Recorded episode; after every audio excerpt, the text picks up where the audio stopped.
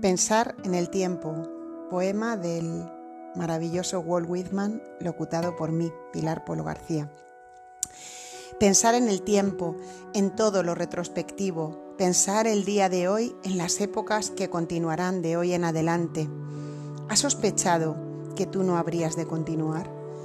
¿Has temblado ante estos escarabajos de la tierra? ¿Has temido que el futuro no exista para ti? No es nada el día presente, no es nada el pasado que no tuvo principio. Si el futuro no es nada, ellos no son nada tampoco, ciertamente.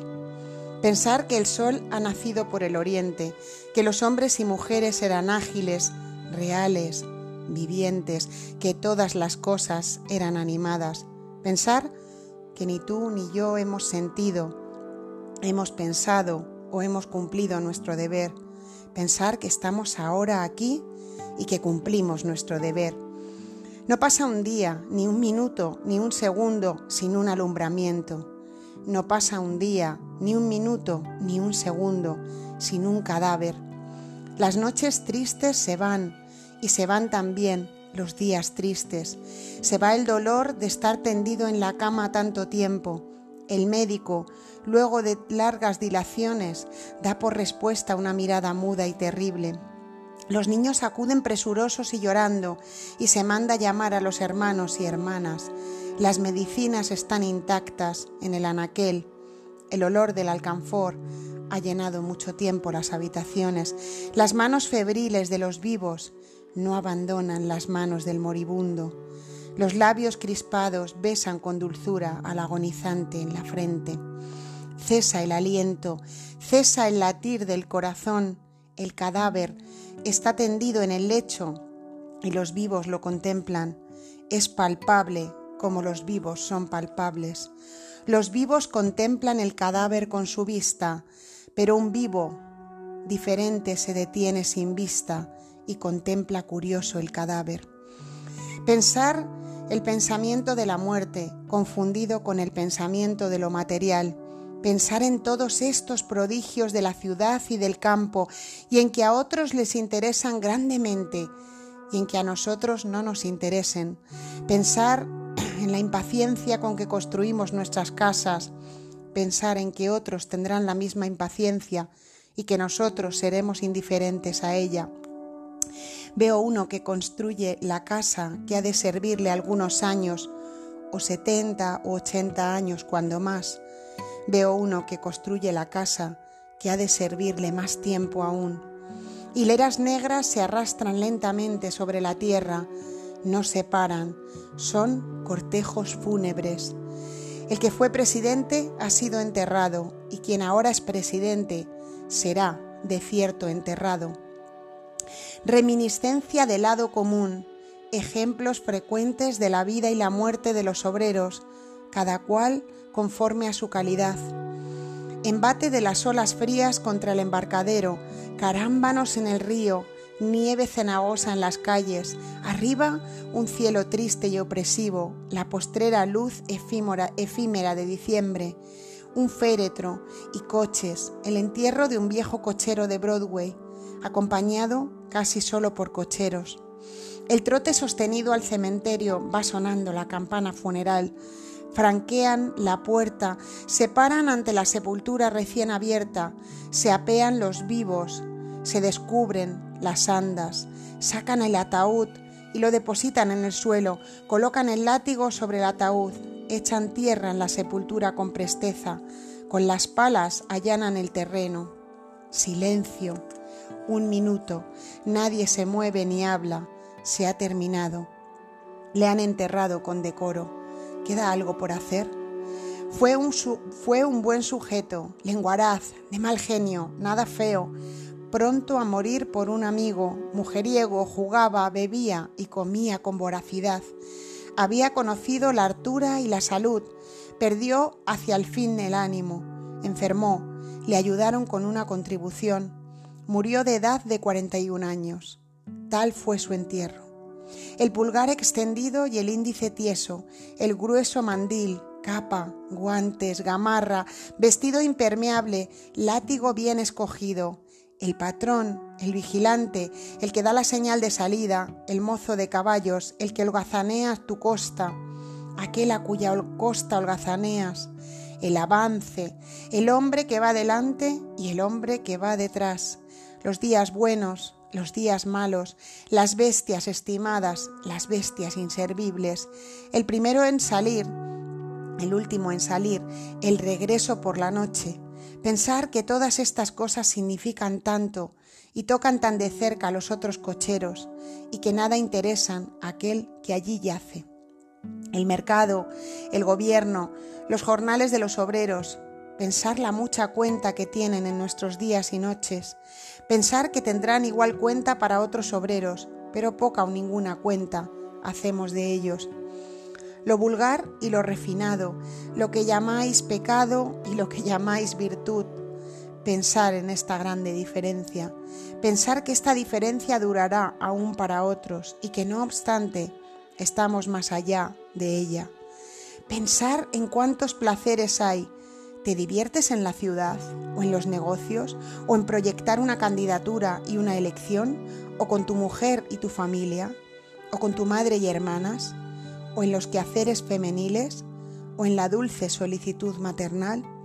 Todo esto fluye hacia los otros, tú y yo fluimos hacia adelante, pero a su tiempo, a ti y a mí, nos interesará menos tu hacienda, tus ganancias, tus cosechas, pensar que te tienen tan embelesado, pensar que habrá más haciendas, ganancias, cosechas y que te aprovecharán a ti. Lo que será, será bueno, puesto que lo que es, es bueno. Interesarnos es bueno y no interesarnos será bueno. Las alegrías domésticas, los negocios o quehaceres cotidianos, la construcción de casas no son fantasmas, tienen peso, forma, lugar. Las haciendas, ganancias, cosechas, jornales, gobierno no son fantasmas. La diferencia entre el pecado y la virtud no es ilusoria. La tierra no es un eco. El hombre y su vida y todas las cosas de su vida han sido bien considerados. Tú no eres arrojando a los vientos, te abstraes sin peligro ni vacilación, en ti mismo, en ti mismo, en ti mismo, por siempre jamás. No naciste de tu madre y de tu padre para dispersarte, sino para identificarte contigo mismo, no para que fueses indeciso, sino decidido, algo informe que se ha preparado largo tiempo, ha llegado y en ti ha logrado forma. Desde hoy estás seguro, venga o váyase lo que quisiere. Se recogen los hilos que se tejieron, la trama atraviesa la urdimbre, el dibujo es sistemático. Todos y cada uno de los preparativos se han justificado, la orquesta ha afinado bien sus instrumentos, la batuta ha dado la señal. El huésped que debía venir ha esperado mucho tiempo, ya está alojado. Es uno de aquellos que son hermosos y felices, es uno de aquellos a los cuales basta contemplar y acompañar.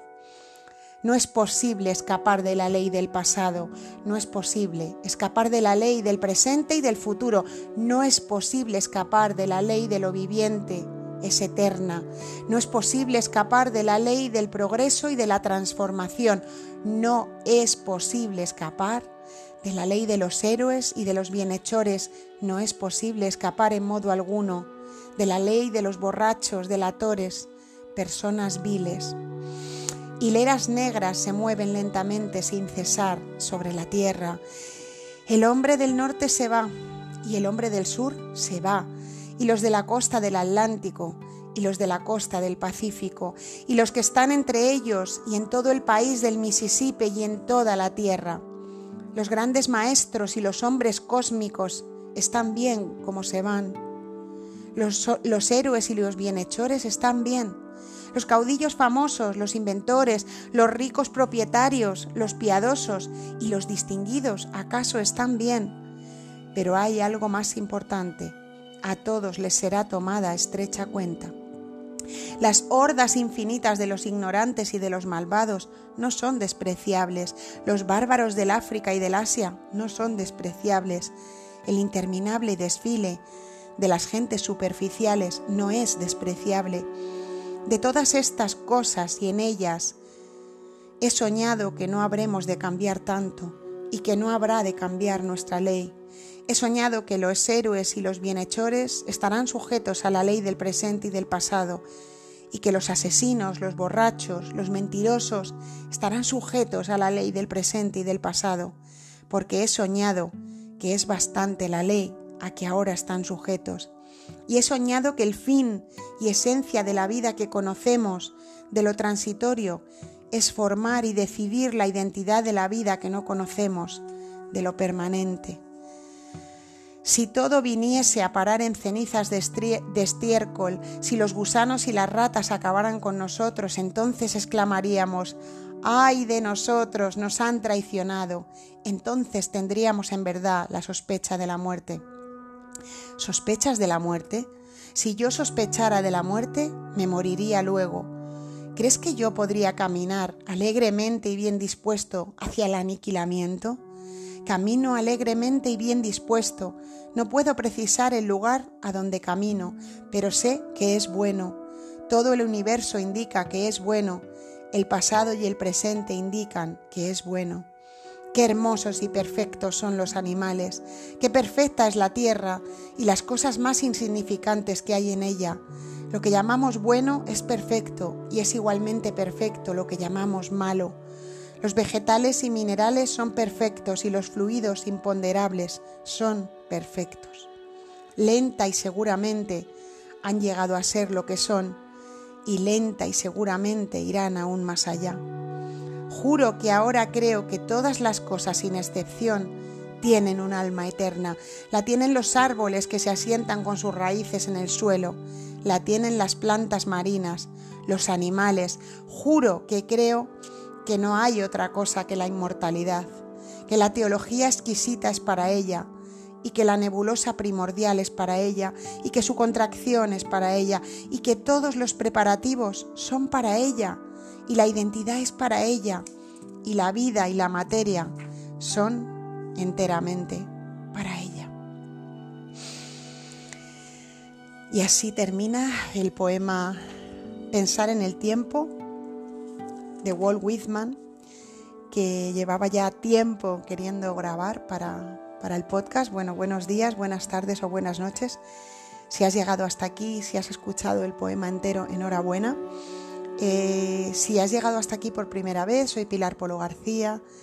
Este es un podcast que, nace con la, con la, intención, por un lado, de yo disfrutar, de, grabarlo y de, y de, vivirlo y de dejarme inspirar y de dejarme eh, atravesar por la vida y en este caso dejarme atravesar y vivirme a través de los ojos de Walt Whitman. Ya ha estado Walt Whitman presente en el podcast el verano pasado, que grabé por tramos el, el poemario Canto de mí mismo, que es uno de los más conocidos de este poeta. Hoy quería traeros este poema, Pensar en el tiempo, que habla de, la vida y de la muerte y de, cómo de alguna forma eh, no hay vida sin muerte ni muerte sin vida y al final, en definitiva, todo es lo mismo, ¿no? Y todo va encaminado a lo mismo. Me quedo con esta frase, ¿no? ¿Sospechas de la muerte? Si yo sospechara de la muerte me moriría luego. ¿Crees que yo podría caminar alegremente y bien dispuesto hacia el aniquilamiento? Me parece de una lucidez preciosa la de Walt Whitman porque ahora empezamos como humanidad a despertar y a darnos cuenta que, que, esto no se acaba aquí, que tenemos una eternidad por delante para, para experimentarnos, que esto es una parte de nuestra experimentación y dice Wall, camino alegremente y bien dispuesto. No puedo precisar el lugar a donde camino, pero sé que es bueno. Em, sin duda, es la muerte el gran miedo que se nos ha inoculado como humanidad, el miedo a que esto se acabe aquí y por desgracia em, ese miedo a la muerte a veces nos, nos impide vivir plenamente, nos impide vivir plenamente sin darnos cuenta que todo, todo está dispuesto, que esto es una preparación para otro paso del, viaje evolutivo del humano, o del alma, mejor dicho. Aquí estamos como humanos, pero el alma, o ese ser infinito que somos, continúa su viaje. Y voy más allá, un poco entrando en esa idea de, del universo multidimensional que habitamos, estamos ya haciendo todos esos viajes a la vez. Y sé que esto suena un poco difícil de comprender, pero ahí lo dejo como siembra. Bueno, pues pues no sé, no puedo decir mucho más. Tengo muchas ganas de traer el tema de la muerte al podcast con más enfoque. Hoy lo traigo a través de Wall, eh, Pensar en el tiempo, que es un poema que creo que no habla de la muerte, que habla de la muerte y habla de la vida, que al final en definitiva es lo mismo. y que aquí estamos viviéndonos y muriéndonos y muere una parte de nosotros y si os dais cuenta, cada día que nos levantamos por la mañana somos alguien nuevo porque hay muchas partes de nosotros que han muerto en la noche mientras dormíamos y somos otros cada día y así tenemos que, vivirnos y no cargando con todas las cosas del pasado y, preocupándonos por qué va a pasar en el futuro. Y mm, no es que no haya que utilizar el pasado y el futuro aquí en el presente, todo está ahí para nosotros dispuesto. No se trata de, ay, vivir en el presente sin pensar en nada más, no. Se trata de poner a favor todo eso multidimensional que tenemos, la vida, la muerte, y todo lo que ya es perfecto. Y así me despido. Camino alegremente y bien dispuesto. Así me reafirmo con Wall. Camino alegremente y bien dispuesta. No puedo precisar el lugar a donde camino, pero sé que es bueno. Todo el universo indica que es bueno. El pasado y el presente indican que es bueno.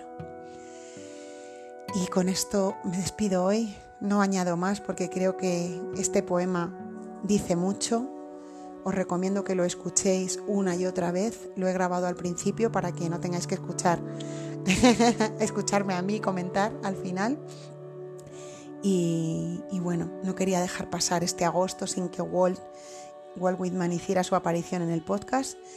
Y bueno, aquí te lo dejo para que reflexiones.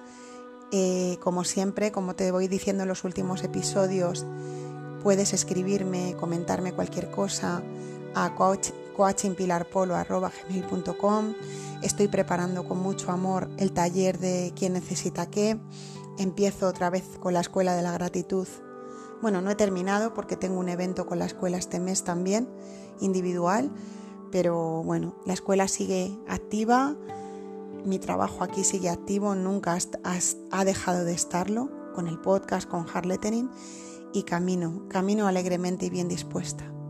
No sé a dónde voy, pero sé que estoy en mí y que lo que viene es perfecto, es bueno y voy a, voy a dar lo mejor de mí. Para este nuevo día, ahí os lo dejo. A por la luz, gracias por estar al otro lado. Seguimos.